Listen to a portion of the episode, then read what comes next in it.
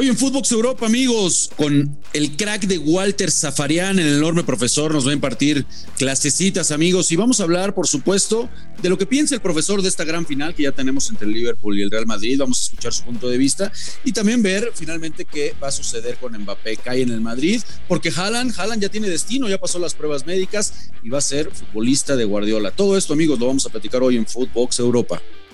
Lo mejor del viejo continente en un solo podcast. Esto es Footbox Europa.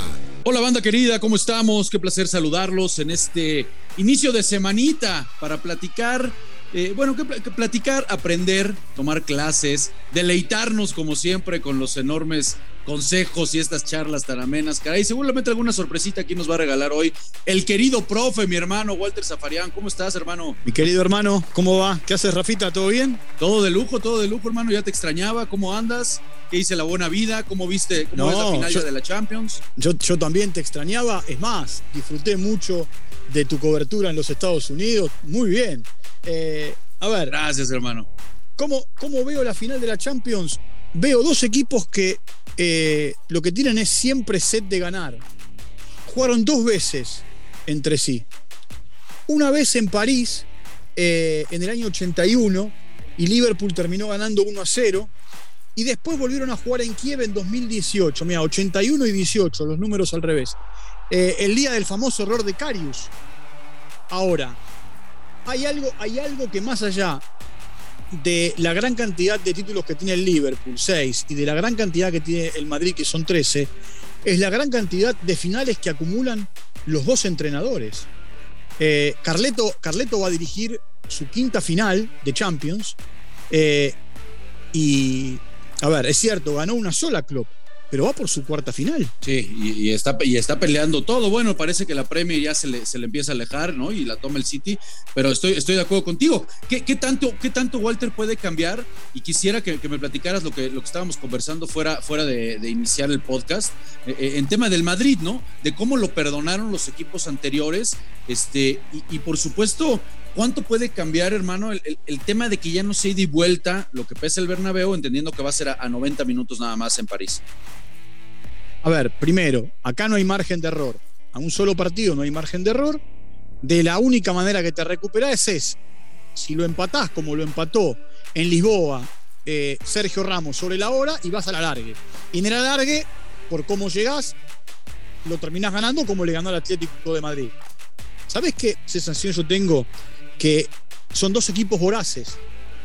Son dos equipos que no, van a especular con ir a los penales, a la larga en realidad, o a los penales. Eh, son dos entrenadores que son pacientes, lo exteriorizan de manera diferente. Klopp parecería ser más eléctrico que el calmo Ancelotti. Eh, ahora, los dos tienen algo. Saben en qué momento realizar modificaciones que cambian el andar de sus equipos.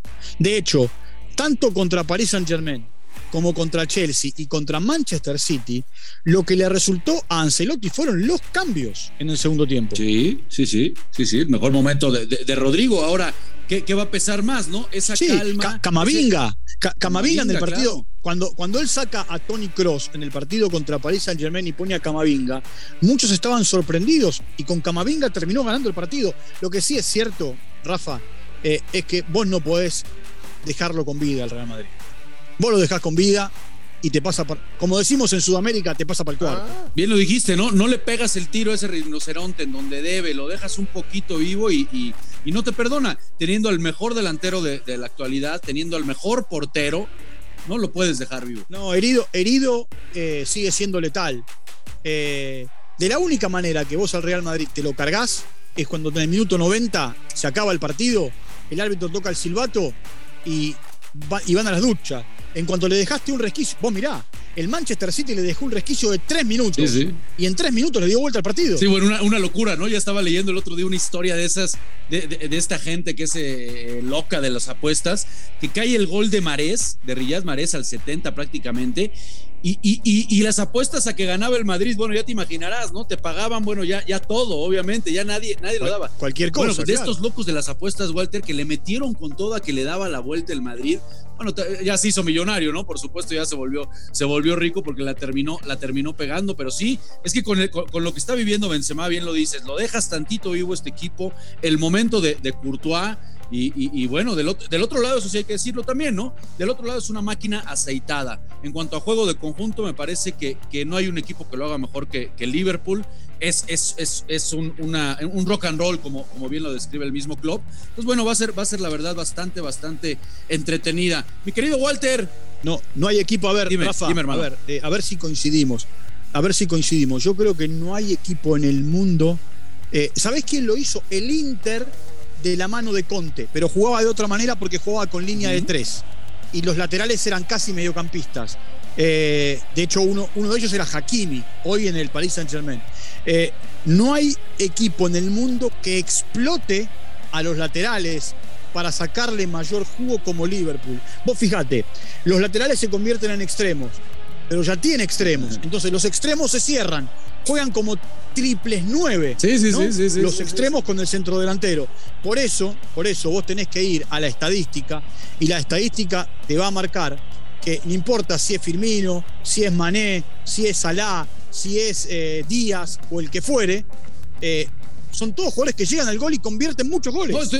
Son extremos con mucho gol porque juegan adentro del área. impresionante, tienes toda la razón. Lo, de Robertson y Alexander Arnold es, es, es, impresionante, impresionante. Estoy totalmente, totalmente de acuerdo. Y cómo ha caído el colombiano, por si, por si fuera poco, caray, qué momento está viviendo Luis Díaz. Este me parece que puede superar a James, ¿eh? Ojo, ojo con este, con este futbolista, porque caray, qué talentoso es. Walter, hermano, finalmente parece que nos podemos ir olvidando de eso que nos veníamos saboreando, de, en algún momento nuevamente Haaland en el Barcelona, Mbappé en el Madrid, que vamos a hablar más adelante de esta notita que también se tira, porque pues se anuncia que el, noruego de 21 años pues ya prácticamente pasó las pruebas médicas en el City, va a ser jugador de Pep Guardiola. ¿Cómo ves? A ver, eh, lamentablemente la semana pasada falleció Mino Rayola. Hemos hablado mucho de Mino Rayola que andaba por ahí ofreciéndolo o llevando eh, la carpeta de Haaland por todos lados. Eh, ¿Sabes qué creo? Creo que el legado y el deseo del padre de Haaland se hizo realidad. El papá de Haaland jugó, digo, para algún desprevenido, el papá de Haaland fue futbolista. Y entre otros, entre otros lugares jugó en el Manchester City. Es más, te voy a decir una cosa. ¿Sabes dónde nació Haaland? ¿Dónde? En Leeds. Ok. Haaland es inglés. Y después se lo llevaron muy chico. No, pero por supuesto, por supuesto, él después optó por la nacionalidad noruega porque su padre, su familia, su madre. Haaland nació en Inglaterra. Él, eh, cuando su padre jugaba en Leeds, Haaland nació y de ahí pasó al Manchester City. El papá de Haaland jugaba también de delantero, eh, era grandote como él, corpulento igual que él. De Leeds pasó a, eh, a Manchester City, cuando ni Leeds ni Manchester City eran lo que hoy son, sobre todo Manchester City, y, y olvídate que es el legado del padre, pero no solamente el legado, el deseo.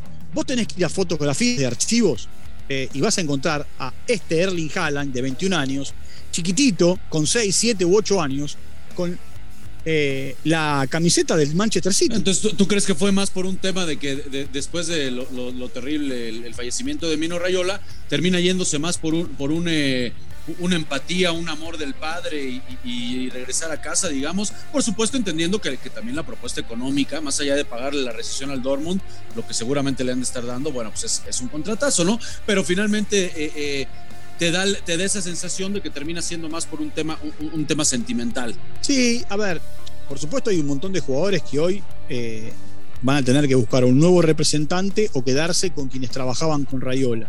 Acá, el que era socio de Rayola en la representación de Erling Haaland era el padre de Haaland, o es el padre de Haaland.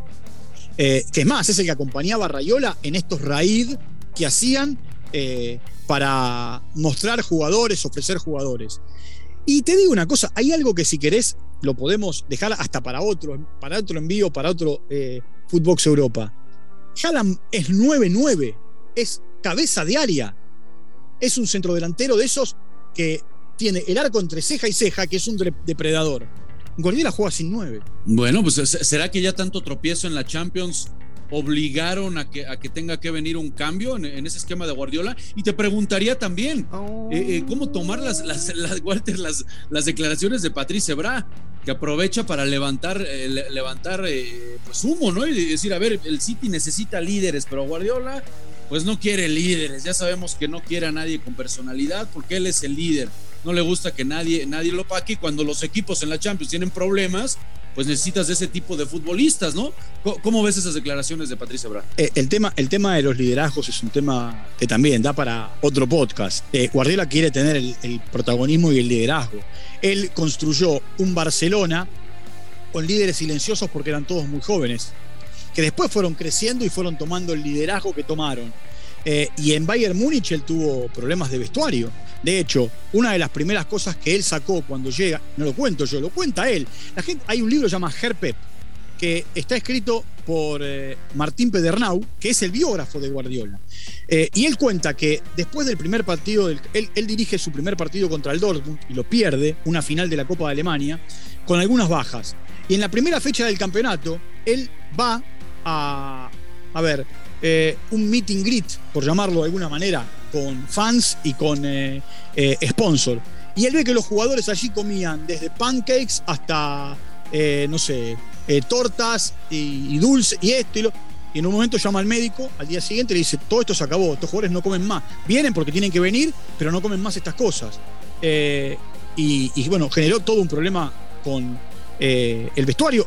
Se cargó al médico, el médico histórico del Bayern Múnich fue dejado de lado con la llegada de Guardiola porque quería tener el control desde la nutrición, desde la recuperación, que no está mal, son metodologías. Ahora, si a Guardiola los vamos a juzgar porque no gana la Champions, y me parece que estamos equivocados. Me parece que estamos, hay una parte del mundo futbolístico que está equivocado. Eh, la, Champions, a ver. Bueno, lo que pasa es que para, para sus detractores, eh, Walter, la realidad, y eso es inevitable y va a ser lo que siempre te van a querer debatir. Yo estoy de acuerdo, el legado de Guardiola va mucho más allá de, de la cantidad de Champions que pueda obtener. Yo estoy de acuerdo contigo, pero, pero al, vaya, poniéndome un poquito del otro lado, te van a decir, hermano, ¿sabes qué? Eh, se ha gastado más de mil millones de, euros y los jeques lo que quieren es la Champions, ¿no? No, eso seguro. Y te voy a decir, te voy a decir otra cosa, que también es para otro podcast, si querés, y hasta con bibliografía eh, y con datos. No, y con, y con datos. Eh, Mourinho va a jugar la final de la, de la Conference League. El otro día, en, uno de, en uno de los envíos en los que participaste, vos te preguntabas o se preguntaban para qué sirve o hasta qué punto te sirve ser campeón de la Conference League. ¿Sabes para qué le va a servir a Mourinho si gana el torneo? Primero para decir que le Primero para decir que le devolvió a la Roma un título internacional. Después, para decir y golpearse el pecho que es el único que ganó Conference League, Europa League y Champions League. ¿Entendés? Y después, para seguir diciendo que donde va gana títulos. Entonces, esto es, me parece, un juego que el periodismo tiene que entender. Eh, y el que no lo entienda, lo lamento. Eh, Guardiola no es ni más ni menos porque perdió semifinales, ni Ancelotti era ni más ni menos. Mira, un día haciendo estos envíos con, de, Footbox Europa con, Marion, yo le planteaba, eh, ante una pregunta a ella, le digo, yo te voy a hacer la contrapregunta. Eh, y, creo que te, y creo que te la hice a, vos también. Eh, en 180 minutos, ¿quién pierde más? ¿Quién perdía más? ¿El, Manchester City o el Real Madrid? Hoy con el diario del lunes puesto y el resultado conocido, es mucho más fácil.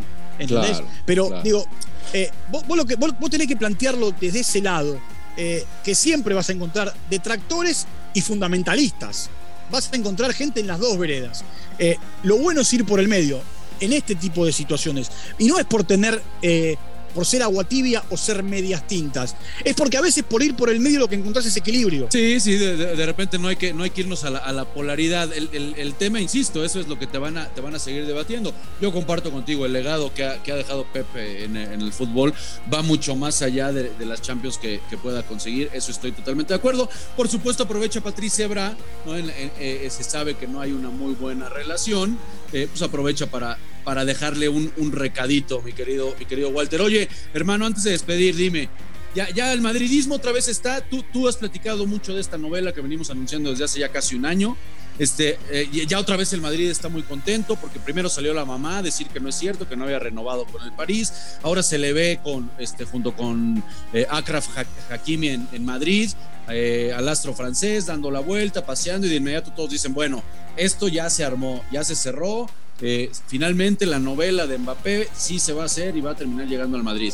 ¿Cómo ves? ¿Se hace, no se hace? Ya. Hasta, hasta el primero de julio vamos a seguir divirtiéndonos con esta novela. Que se, que se queda, que se va, que es el mejor pago, que lo vieron comiendo con no sé quién, que Hakimi, Hakimi ya jugó en el Real Madrid. Sí. De hecho, salió, salió de ahí. Eh, después se fue por otros lados, que el Dortmund, que el Inter y, y ahora Paris Saint Germain. Eh, nos vamos a entretener. Estamos, mirá, eh, a, a, a, 10 de mayo eh, y eh, esto recién empieza. Esta, esta, estas historias recién empiezan. Pero ¿qué tanto pudo haber pesado en la decisión de, de, de, Mbappé el que, te haya, el que te haya eliminado el Madrid? Y no lo sé, yo creo que la, la, hoy, hoy, lo que va a pasar con Mbappé, el único que lo sabe es Mbappé. ¿Sabes por qué? Porque si Paris, si Paris Saint Germain hubiese tenido el tema resuelto, ¿sabes qué hubiesen hecho? Lo hubiesen anunciado. No, lo anuncian, hacen, hacen, hacen, todo un festín. Pero, claro. pero, vos, pero vos y mucho más después de los silbidos de, de ayer a, a, Messi, por ejemplo. Sí, sí. ¿Entendés? Totalmente. Hermano mío, la producción nos está, nos está correteando, pero como, como siempre lo digo, qué placer. Qué placer, hermano. Y para mí, para mí, para mí también. El otro día te vi, estabas en Seattle y, y, dijiste un saludo a la banda. Ahí está la banda, dijiste. Bueno, un saludo ahí a la está banda. la banda, ahí está la banda querida. Hermano querido, tomando un abrazo, banda querida. Nos escuchamos mañana en Footbox Europa. Esto fue Footbox Europa, exclusivo de Footbox.